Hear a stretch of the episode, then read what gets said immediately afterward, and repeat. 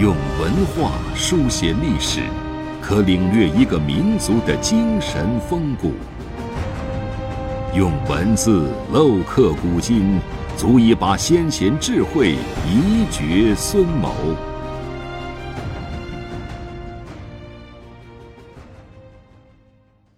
欢迎收听制药 FM，每晚和您分享经典智慧。大家好，我们今天学习《群书治要续编·隋书》当中啊，窦融定的故事。窦融定是谁呢？他就是啊杨坚的姐夫，而且他从小啊和杨坚两个人啊关系就很深厚。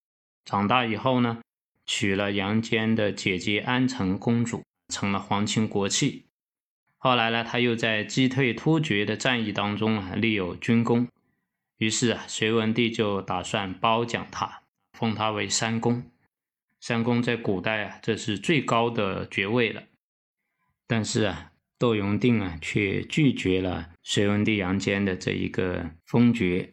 然后啊，他上书讲道啊，他说啊。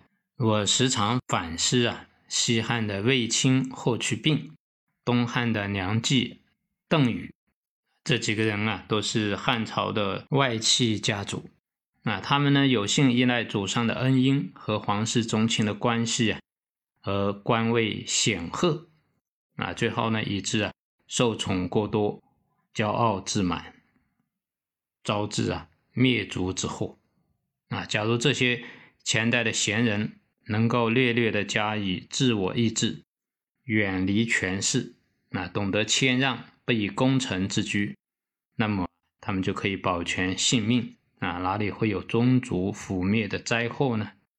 我每次想到这些前贤的事迹啊，实在害怕的要命。